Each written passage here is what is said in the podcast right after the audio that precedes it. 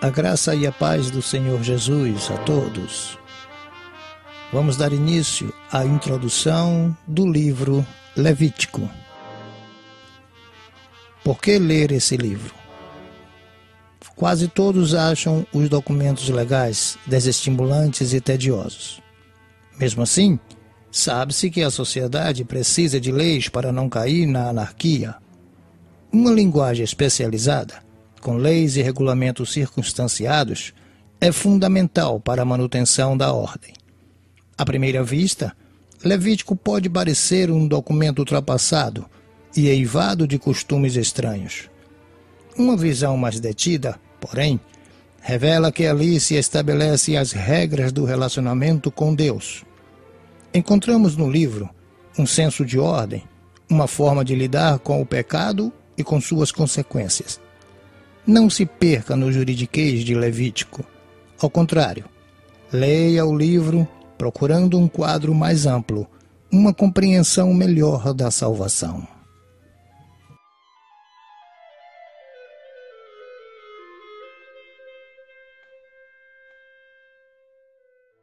Quem escreveu o livro e quando escreveu?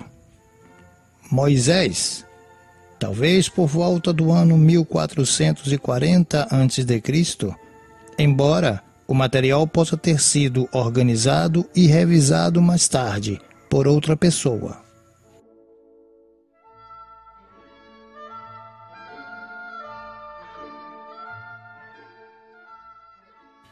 Por quê e para quem foi escrito? Deus queria que o povo de Israel tivesse regras para a vida social e religiosa. Levítico mostrou ao povo como conviver uns com os outros e com Deus.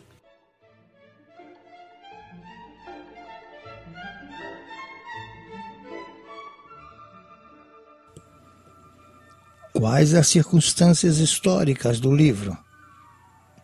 Moisés conduzir ao povo do Egito para o deserto. Ali, ao pé do Monte Sinai, construiu-se o tabernáculo para adorar a Deus. Enquanto aguardavam a ordem de marcha rumo à terra prometida, Deus deu essas instruções para que os levitas pudessem conduzir corretamente a adoração.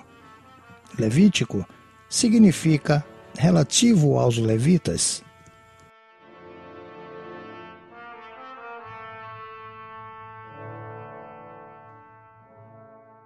O que se deve buscar em Levítico? Embora as regras rígidas apresentadas em Levítico pareçam sem sentido para os leitores da atualidade, ilustram vividamente os propósitos de Deus. Procure encontrar os princípios subjacentes às regras.